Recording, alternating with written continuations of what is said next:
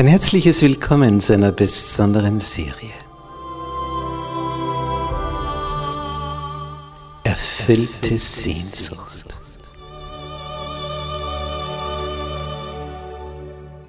Die Welt der Bibel.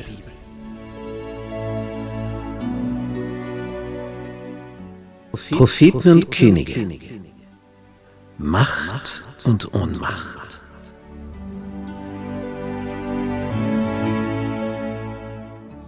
Propheten? Ja, was ist das? Was ist ein Prophet? Wie wird er berufen? In, in welcher Art und Weise? Man hört von Visionen, was ging da vor sich? Wie hat Gott sie gebraucht? Was haben die verkündet? Wurde das wegweisend? Hat das zu Weichenstellungen von Völkern geführt? Was ist dahinter alles verborgen? Geistliches und Politisches, Propheten und Könige. Was hat sich da alles abgespielt? Vom König Salomo bis zum Untergang des Nordreiches Israel und des Südreiches Juda.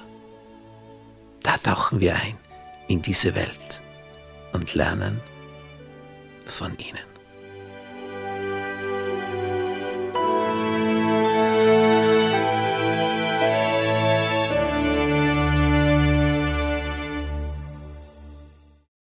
Gnade sei mit euch und Friede von Gott unserem Vater und dem Herrn Jesus Christus.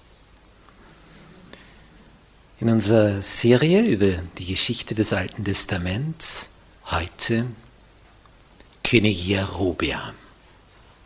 Und dazu begrüße ich auch herzlich all unsere Zuseher im Internet. Wir haben also gehört, dass durch eine unweise Antwort des Sohns Salomos, der als Thronfolger eingesetzt worden war, nämlich Rehabeam,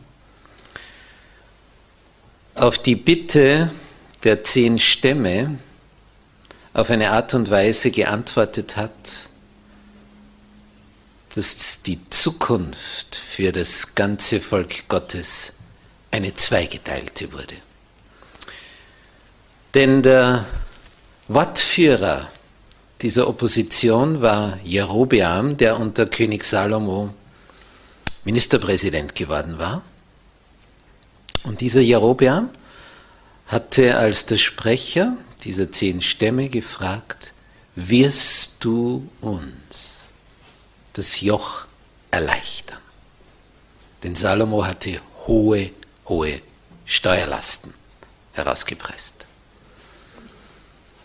Und Rehabeam hatte auf seine Altersgenossen gehört und nicht auf den Rat der Weisen, der Ältesten und hatte klargemacht, es wird unter ihm noch härter werden, was die Steuern betrifft. Sodass diese zehn Stämme sich Jerobeam zum König wählten und abfielen. Und so wurde das Land zweigeteilt und sollte nie mehr zusammenfinden. Eine Antwort eines Thronfolgers und für immer getrennt. Tragisch. Man hat also damals nicht die Folgen dieser Entscheidung vorausgesehen. Und das ist oft das Problem auch in unserem Leben, dass wir Entscheidungen treffen, wo wir die Folgen nicht abschätzen.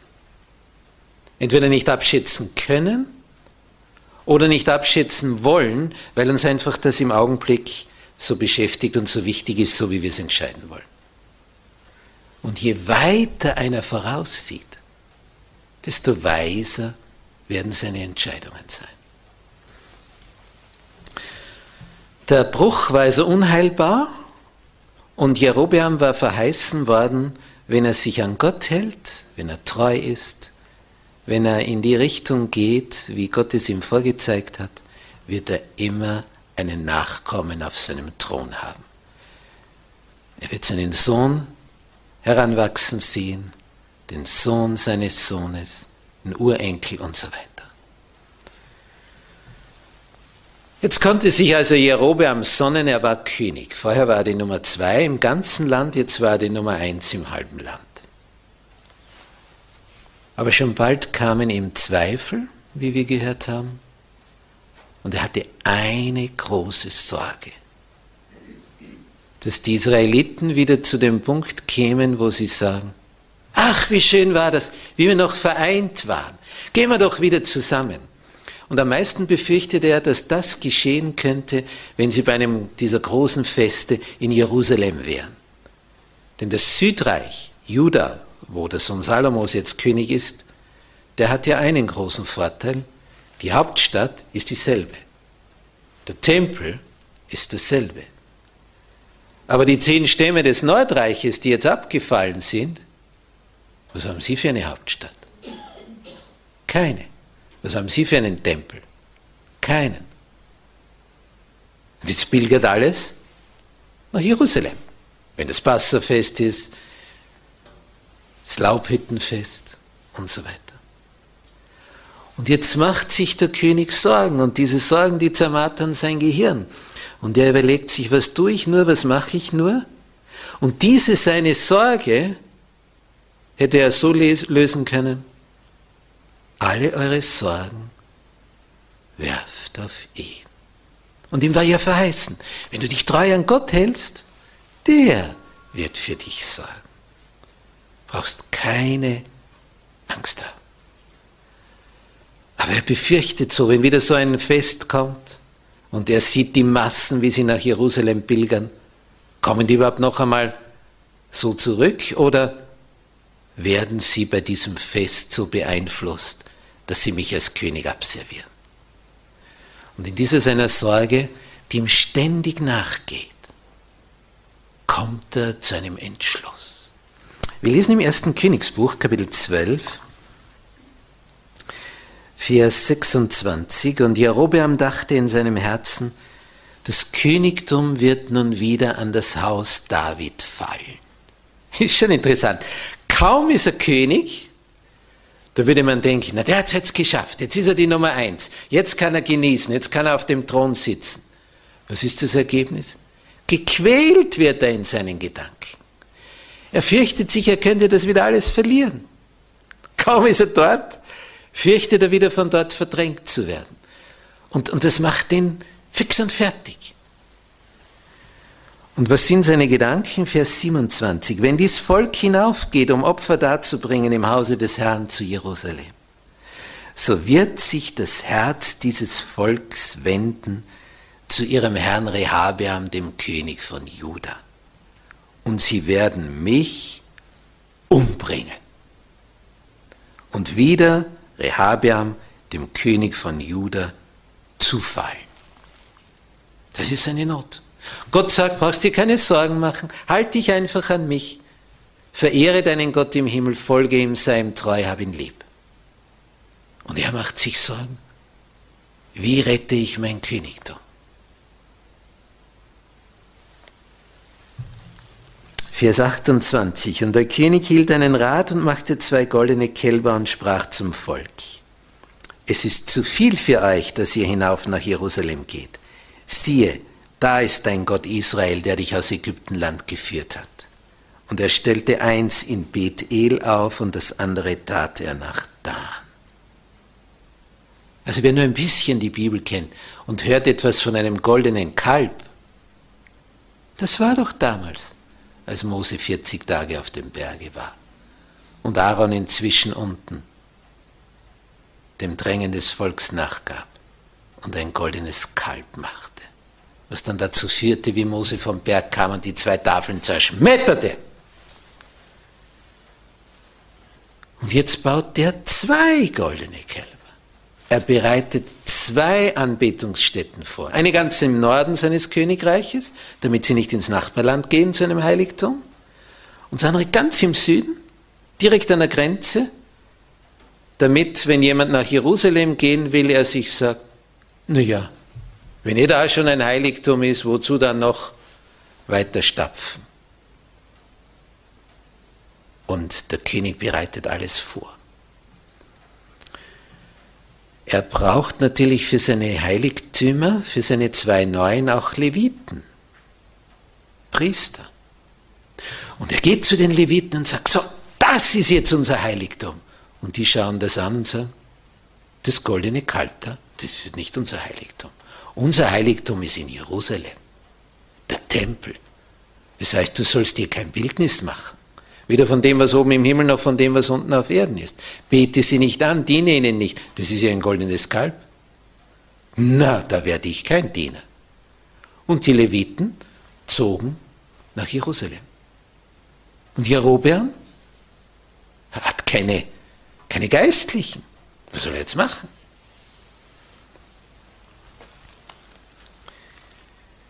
Vers 31. Er baute auch ein Höhenheiligtum. Die Heiligtümer baut man immer auf dem Berg oben, damit man sie schön sieht. Und er machte Priester aus allerlei Leuten, die nicht von den Söhnen Levi waren. Es kommt ein Problem ans andere. Zuerst baut er ein Heiligtum mit einem goldenen Kalb, gleich zwei davon. Dann fehlen ihm die Priester, weil die tun nicht mit, die sind Gott treu. Das ist kein Heiligtum, kein echtes. Da dienen wir nicht, da würden wir uns vor Gott schuldig machen. Jetzt sagt er einfach, sieht er einen und sagt, möchtest du Priester sein? Ja, aber ich bin ja nicht aus dem Stamm Levi. Macht nicht, da kriegst du dein Geld, deinen Lohn. Komm, du führe das durch. Ja, welcher Segen soll da drauf liegen? Und dann macht er noch ein Fest, heißt es in Vers 32, am 15. Tag des achten Monats statt des siebenten Monats. Statt sieben kommt acht. So wie bei der Woche, Gedenke des siebenten Tages.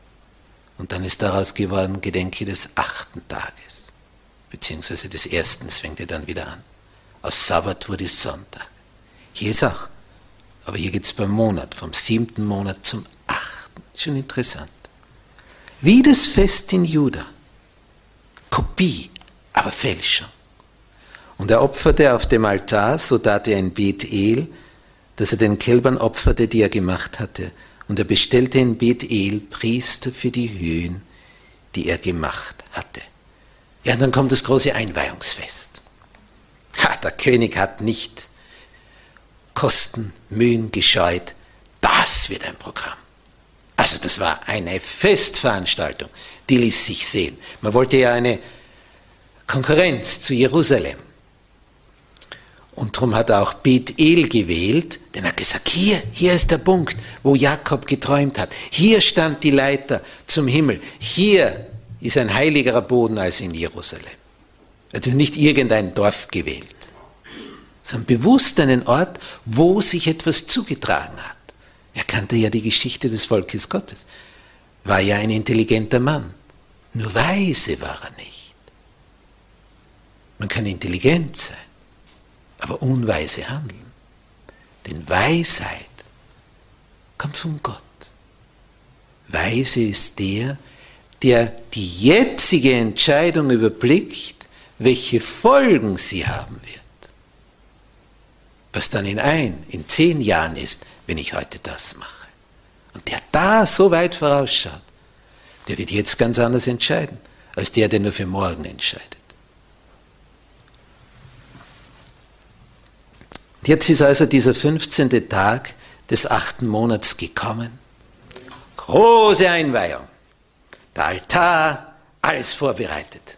Und Jerobeam steht bei diesem Altar. Er opfert selbst. Schiffsache, steht im nächsten Vers. Einst opferte Jerobeam auf dem Altar, den er gemacht hatte in Bethel am 15. Tage im achten Monat, den er sich in seinem Herzen ausgedacht hatte. Eigenbau, nicht Gottes Variante. Und jetzt passiert etwas, das hätte sich wohl niemand gedacht. Gerade als so der Beginn Beginn dieses Festes ist. Und alle voll gespannter Erwartung. Und da wird jetzt geopfert. Und die Musik spielt. Und die Leute jubeln und ein neues Heiligtum. Alles niegelnagelneu. Ein neuer Altar, ein neuer Priester. Nicht nur einer, viele. Und der König selber stellt sich an den Altar und will gerade opfern. In dem Moment taucht jemand auf, streckt seine Hand zum Himmel und ruft, Altar, Altar, zerbrich. Tja, sagt zu Steinen, sie sollen zerfallen. Das wird die nicht viel rühren. Aber wenn ein Prophet Gottes im Auftrag Gottes spricht, Holter die Polter, der ganze Altar bröselt auseinander. Auf das Wort des Propheten hin. Der war sicher gut gebaut, war niegelnagelneu. Der war nicht altersschwach. Der Altar fällt auseinander.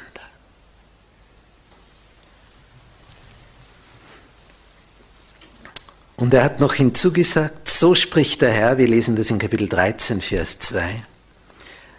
Siehe, es wird ein Sohn dem Hause David geboren werden mit Namen Josia. Der wird auf dir schlachten, die Priester der Höhen, die auf dir opfern und wird Menschengebein auf dir verbrennen. Und er gab an dem Tag ein Wunderzeichen und sprach, das ist das Zeichen dafür, dass der Herr geredet hat.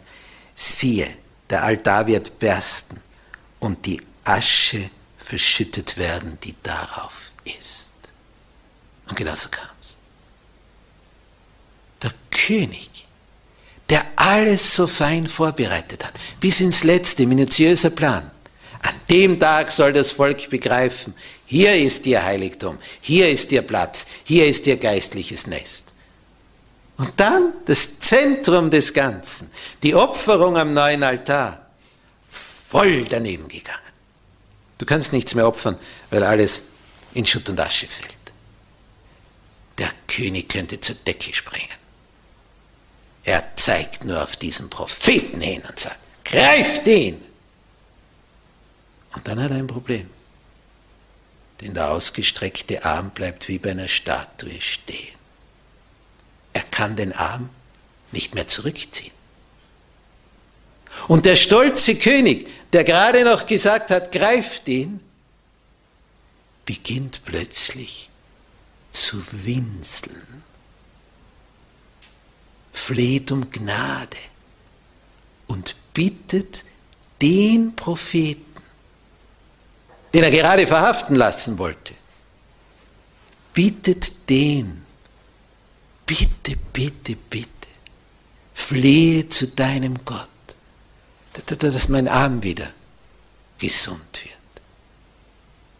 Und der Prophet, der gerade hätte vernichtet werden sollen, betet Ergebnis, der steife Arm wird wieder beweglich. Und jetzt ist der König plötzlich ganz anders. Jetzt heißt es nicht mehr, greift ihn, sondern er sagt zum Propheten, kriegst ein Geschenk, ein dickes Geschenk, ein Riesengeschenk. Wie schnell sich das ändert. Gerade hätte er noch verhaftet werden sollen. Im nächsten Moment kriegt er ein riesiges Königsgeschenk.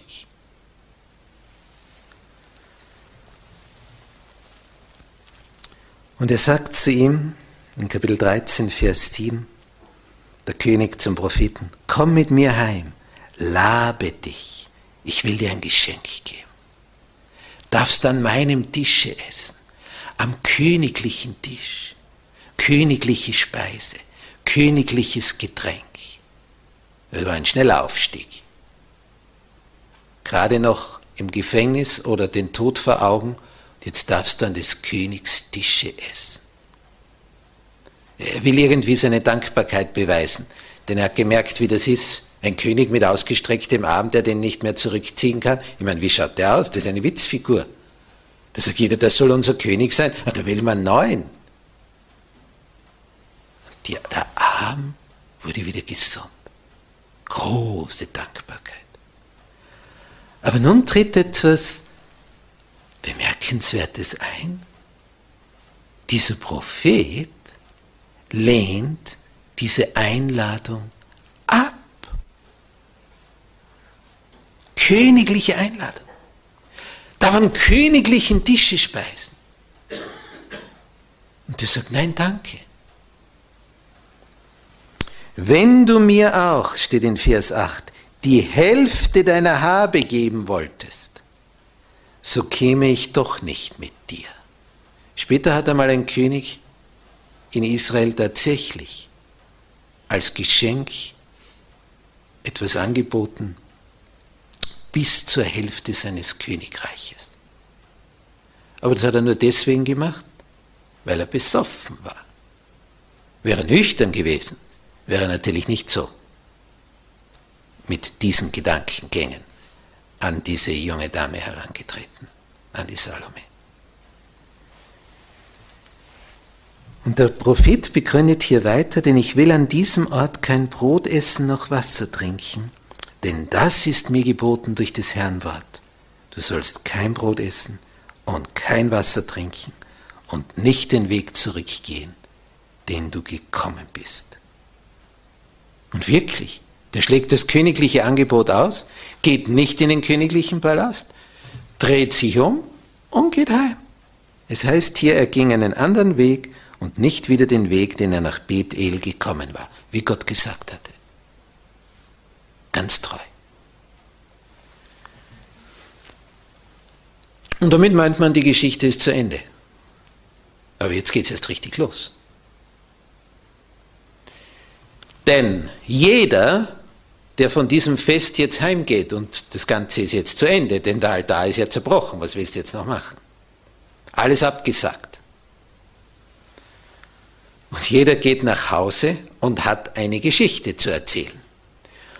Und jeder, der nach Hause kommt, erzählt, weißt du, was da passiert ist? Da kam ein Prophet, hat gesagt, Altar zerbrich und der ist zerbrochen.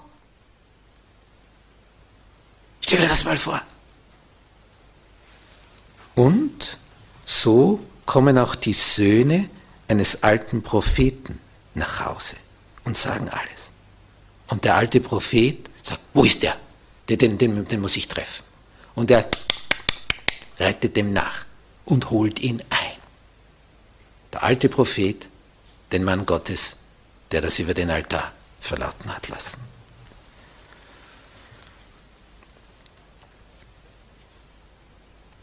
Und als die zwei sich treffen, was sagt der alte Prophet? Vers 15. Komm mit mir heim und iss Brot mit mir. Ja, so ein Ansinnen hatten wir schon mal, aber vorher hat er das Königsangebot ausgeschlagen, dann wird er bei so einem Normalsterblichen einkehren. Und der erklärt ihm, ich kann nicht mit dir umkehren und mit dir kommen, ich will auch nicht Brot essen noch Wasser trinken mit dir an diesem Ort, denn es ist zu mir geredet durch ein Wort des Herrn. Du sollst dort weder Brot essen noch Wasser trinken. Du sollst nicht den Weg zurückgehen, den du gekommen bist. Das war der Auftrag. So zieht er das durch. Ah, jetzt kommt der Hammer in der Geschichte. Jetzt sagt der andere, ich bin auch ein Prophet, wie du. Ha, zwei Kollegen. Und jetzt kommt das Außergewöhnliche. Ein Engel hat zu mir geredet. Er ist ein Prophet auch.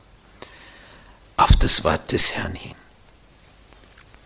Führe ihn wieder mit dir heim, dass er Brot esse und Wasser trinke. Oh, das ist aber seltsam. Denn wir wissen natürlich, wenn Gott sagt, das, sagt er nicht fünf Minuten später das Gegenteil. Drum steht hier für die, die die Bibel noch nicht so genau kennen und für die, die nicht wissen, dass Gott nicht einmal so und einmal so sagt, ist hier noch hinzugefügt, ist eh klar, er belog ihn aber.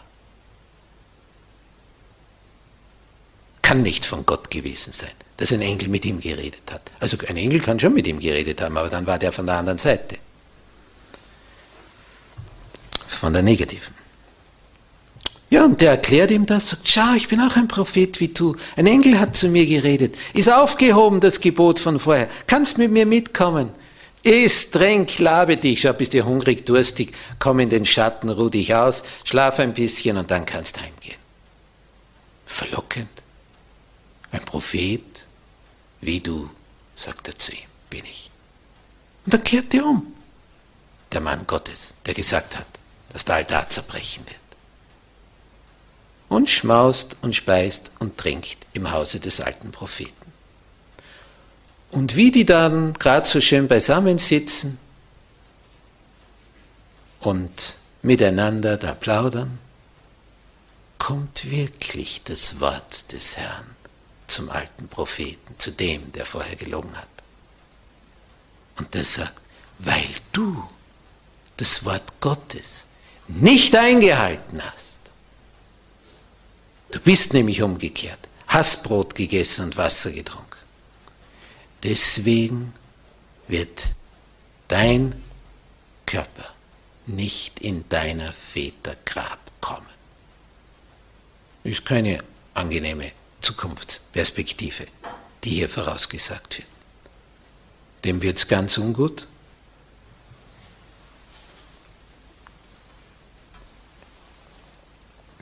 Vers 23.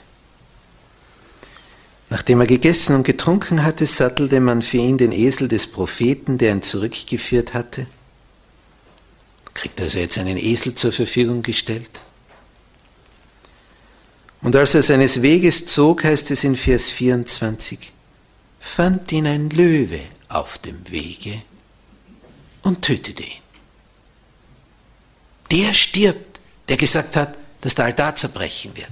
Der Prophet Gottes. Und sein Leichnam blieb auf dem Wege liegen, und der Esel stand neben ihm, und der Löwe stand neben dem Leichnam. Das war ein Bild. Kann sich vorstellen. Da steht ein Esel, daneben sitzt ein Löwe wie ein Wachhund und der tote Prophet. Er hat ihn nicht gefressen, hat ihn nicht zerrissen, nur ein Prankenhieb und die Sache war schon erledigt. Ja, und das ist auf dem Weg. Und auf einem Weg kommt ja wer vorbei. Nicht, da biegt jemand um die Kurve, steht da ein Löwe. Und der tut gar nichts. Wie ein Schoßhündchen sitzt der da daneben. Macht nichts, hat nur das erledigt, was ihm aufgetragen war von göttlicher Seite. Und die Geschichte wird überall erzählt. Das ist ein Löwe und der tut nichts. Außer dass er einen umgebracht hat, aber weiter tut er nichts mehr. Sitzt ganz friedlich da. Wie wenn er niemand was zuleide tun würde. Und dann kommt der alte Prophet dorthin, nimmt den Leichnam, bringt ihn nach Hause, der Löwe tut nichts. Er hat nur den Befehl Gottes ausgeführt. Jetzt kommen uns natürlich Gedanken. Da hat ein Prophet gelogen? Das ist ja nicht gerade etwas, was zusammenpasst, oder? Es war ein Test. Hier war ein Test. Denn ein Prophet weiß natürlich, selbst wenn ein anderer Prophet zu ihm sagt, du Gott hat zu mir geredet und sagt ihm das Gegenteil von vorher, dass das Schwarz auf einmal weiß und das Weiß schwarz wird. Das gibt es nicht. Das kann nicht sein. Denn Gottes Gebot ist immer dasselbe. Gott sagt, ich der Herr wandle mich nicht Der sagt nicht einmal so und einmal so. Der sagt nicht einmal Gedenke des Sabbattages und dann sagt er, ah, das ändern wir jetzt, Gedenke des Sonntages. So wie Jerobeam das geändert hat. Vom siebten Monat auf den achten Monat. Gottes Wort gilt und bleibt.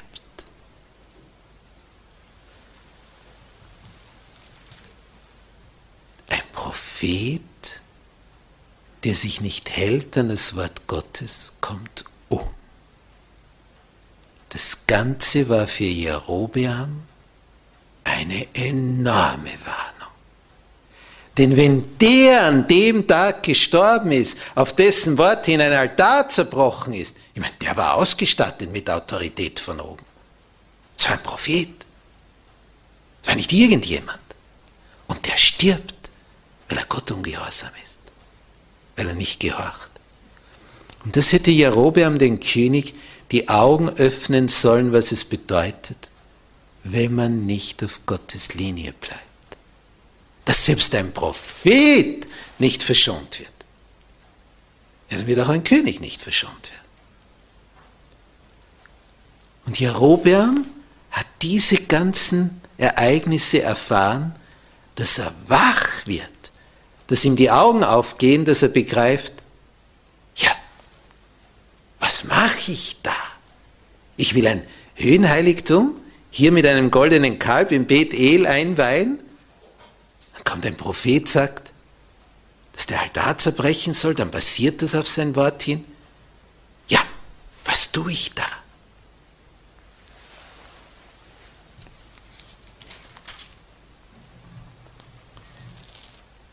Was macht Jerobeam? 1. Könige 13, Vers 33. Aber nach diesem Geschehnis kehrte Jerobeam nicht um von seinem bösen Wege. Was? Was der jetzt erfahren hat, was der jetzt erlebt hat. Er gemerkt, dass Gott seine Vorgehensweise absolut nicht akzeptiert. Und trotzdem, er kehrte nicht um von seinem bösen Wege, heißt es hier in 1. Könige 13, Vers 33. Und was tut er? Er bestellte wieder Priester für die Höhen aus allem Volk. Wer da wollte, dessen Hand füllte er. Das heißt, wer in seinen Dienst trat, der bekam Lohn von ihm. Und der wurde Priester für die Höhen. Und dies geriet zur Sünde dem Hause Jerobeams, der ganzen Familie, sodass es zugrunde gerichtet und von der Erde vertilgt wurde.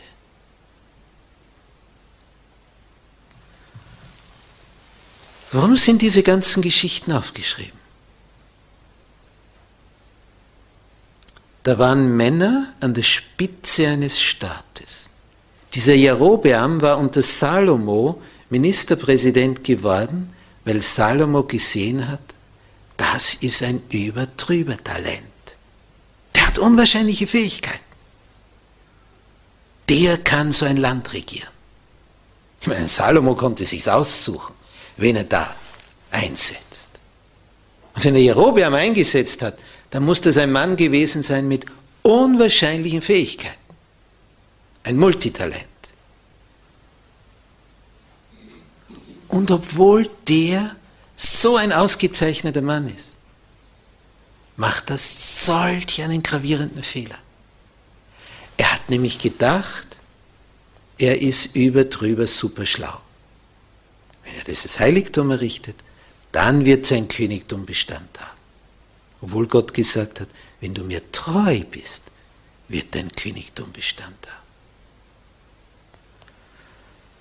Mitunter kann es sein, dass wir uns eigene erdachte Wege als bessere Wege vorstellen. Und diese Ereignisse aus dem Leben großer Gestalten sollen uns eins mitteilen. Da sind schon Schlauere als du gefallen. Da sind schon Talentiertere als du umgekommen. Wenn sie nämlich dachten, ein eigener Plan wäre besser als Gottes Plan. Nach diesen Geschichten kehrte Jerobeam nicht um von seinem bösen Wege. Es ist all das aufgeschrieben, dass wir sehen, Ursache, Folge, Entscheidung, was herauskam damit wir weiser umgehen mit dem, was uns an Möglichkeiten offen steht. Und eines ist immer richtig. Liebe Gott, deinen Vater, von ganzem Herzen, von ganzer Seele, von ganzem Gemüt und deinen Nächsten wie dich selbst. Das ist das ganze Gesetz und die Propheten. Und Jesus hat hinzugefügt, liebt ihr mich? Wenn ihr mich liebt, dann werdet ihr meine Gebote halten. Alles andere wird zu dem führen, was wir nie als Ergebnis hätten haben wollen. Und das, was auf dem Wege Gottes ist, wird zu einem segensreichen Ergebnis führen. Viel segensreicher, als wir es uns überhaupt nur denken können. Die Wahl liegt bei uns. Jeder hat immer wieder die Entscheidung. Wie wirst du wählen? Wirst du es weiser anpacken als Jerobeam?